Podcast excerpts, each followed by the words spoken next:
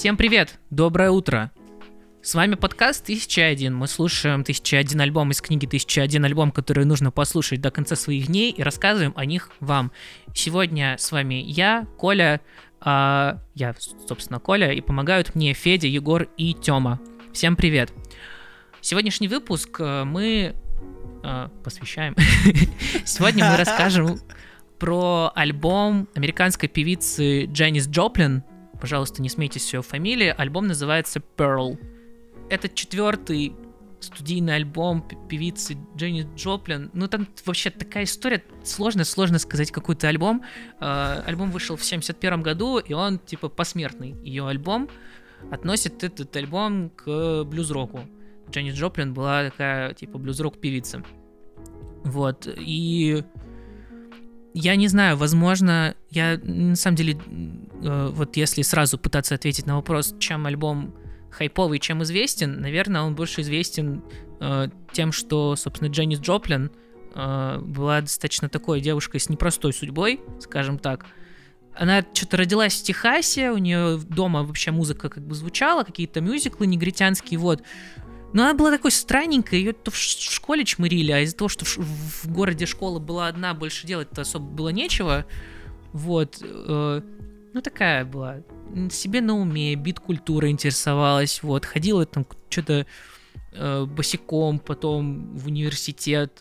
Брала с собой этот самый, как оно называется, цитру. Это хипари играли на таком струнном инструменте.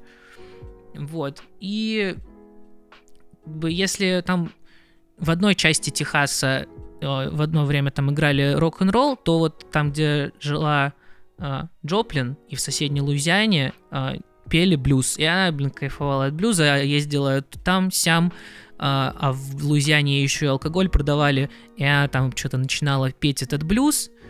Вот. Ну как-то вот, а, здесь, там такая странненькая, что-то вот ее э, везде говном поливали и писали в стенгазетах, что она стрёмная. Вот, она загонялась из-за этого сильно.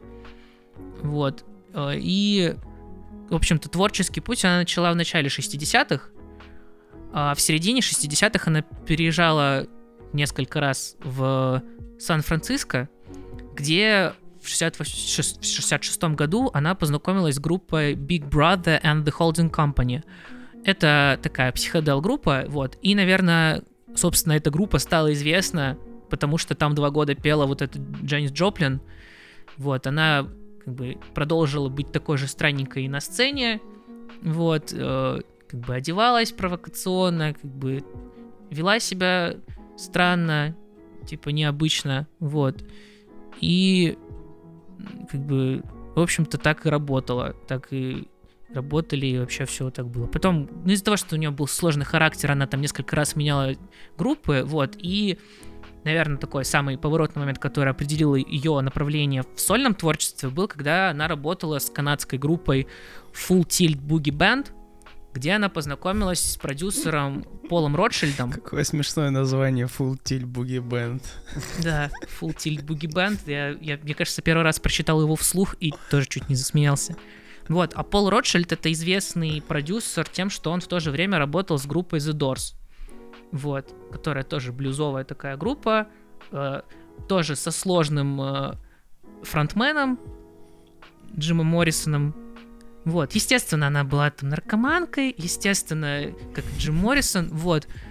И, в общем-то... С кем поведешься, от того и наберешься. В общем-то, просто во время работы э, в Full Tilt Boogie Band Пол Ротшильд, он очень много внимания уделил, собственно, э, Дженни Джоплин и хотел с ней работать, поэтому он помогал ей записывать этот альбом э, сольный и даже называл ее типа мечтой, мечтой продюсера любого, что вот она была как бы настолько яркой, настолько необычной на сцене. Какое вот... точное описание.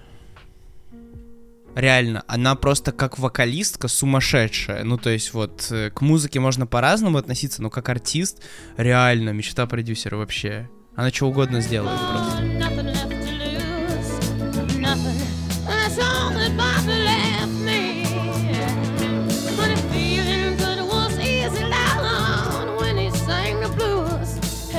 У нее, да, вокал у нее такой достаточно характерный, громкий, хрипловатый.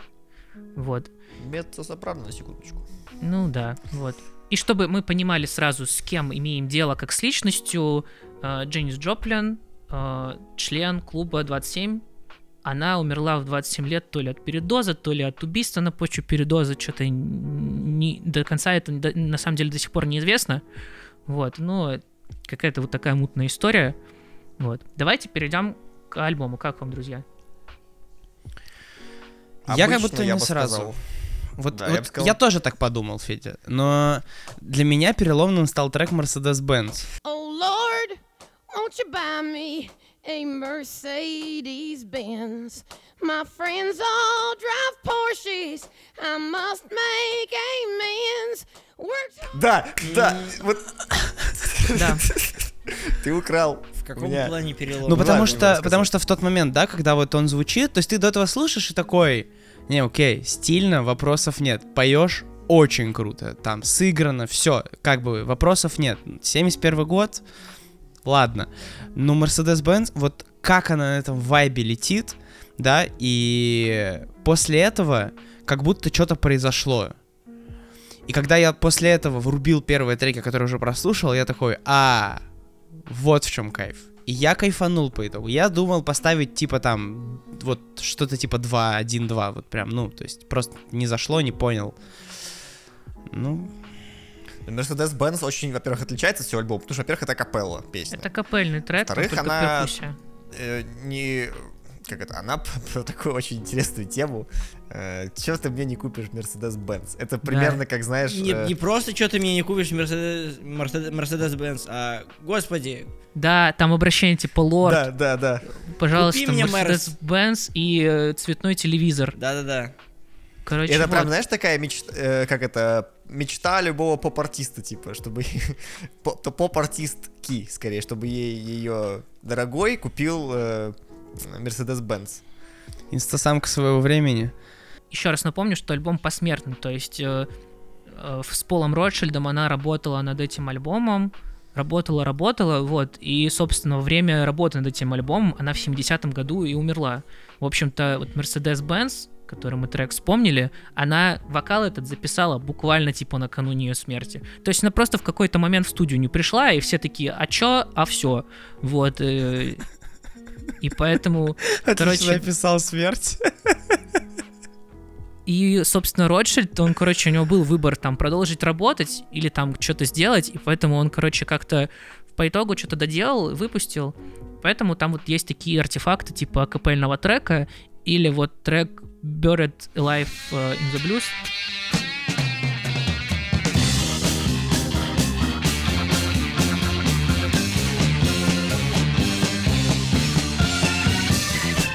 Хоронено заживо в блюзе. А, он инструментальный. Инструментальный, он потому что там это была минусовка, под которую просто вокал не записали. Вот. Потому что опята ломают жизни людей. Я хотел бы сказать, что я от Мерседеса Бенза кринжанул, извините меня. Вот, э, так что... э, Типа, у меня ровно так От же... альбома. Нет, смотри, у меня, типа, впечатления от всего альбома точно такие же, как- у тебя. Типа, да, круто поешь, молодец, все хорошо. И потом я кринжанул окончательно. Вот, та- такое у меня впечатление, конечно, Егор. Э, то есть мы с тобой ехали по одной дорожечке, но потом разъехались вот на Мерседес-Бензе на разные части. Вот. Ну, опять же, я, наверное, тут, знаешь, э, э, ус- так скажем, восхищаюсь этим не из-за того, что, блин, я бы слушал такое, а потому что я просто понимаю, насколько это на самом деле вот как бы, ну, классно и стильно звучит. И это вот, как мне кажется, пример человека, да, учитывая бэкграунд и все остальное, ну, вот это, это музыкант. Это человек, который жил музыкой. Это человек, который которого себя и было в- отдавал. Не было варианта другого у нее. Да, она, она по просто жизни. не могла как будто бы жить по-другому, да, и э, классно, ну, как бы, что помимо всех этих вредных привычек, да, и там просто, так скажем, стремления, она действительно обладала вот этой вот характерной собственной чертой, вот, и, и могла Мгм. создавать такое. И с, с точки зрения того, какой она музыкант, это очень круто. Но т- как бы понятно, что, блин, ну 52, 3, 53 уже, 53 года прошло, э, ну много, ну старая музыка. Мне еще интересный факт понравился, что она записала песню поздравления э, Джону Леннону с днем рождения. На Вот этом вот альбоме? прикольно. Да-да-да, которая Happy Birthday John. And happy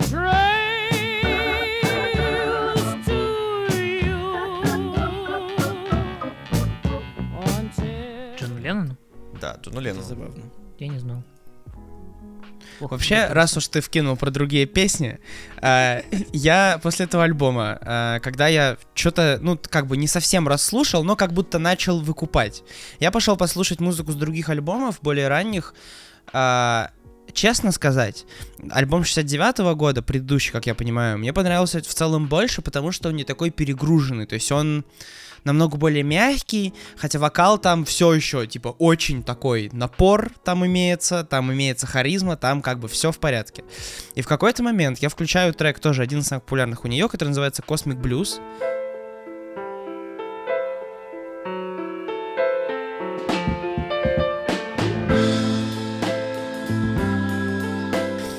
Я сижу и понимаю, что мне супер знакомо вступление, что я, я знаю эту мелодию, в смысле буквально эту. Вот, и я, и, значит, э, начинаю крутить в голове и понимаю, что это песня группы «Свидание», которая называется «Помнишь».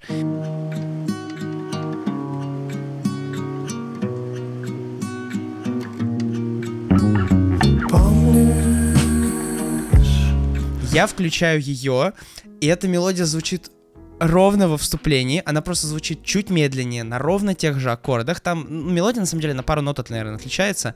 И даже вступление музыки основной в одном и том же моменте происходит. То есть э, вы уже послушали вставки, типа, это буквально одинаково. И прошло, по сути, между выпуском этих песен там порядка 50 лет. И вот, как говорится, что, вдохновились, плагиат просто совпало? Ну, я думаю, что совпало. Но прикольно. Ладно, давайте, переходя к итогу. А, такой альбом, как бы олицетворение эпохи конца 60-х, такой вот э, хипарский образ жизни и блюз-рок с интересным женским хриплым вокалом. Вот, слушайте его, если вы любите блюзище, вот вам зайдет. Как бы просто так людей не называют мечтой продюсера. Вот. И поэтому как бы, на этом все. Всем спасибо. Слушайте нас каждое утро. Мы выходим каждое утро, вчера, сегодня и завтра. Хорошего вам дня. До свидания. Пока. Пока-пока.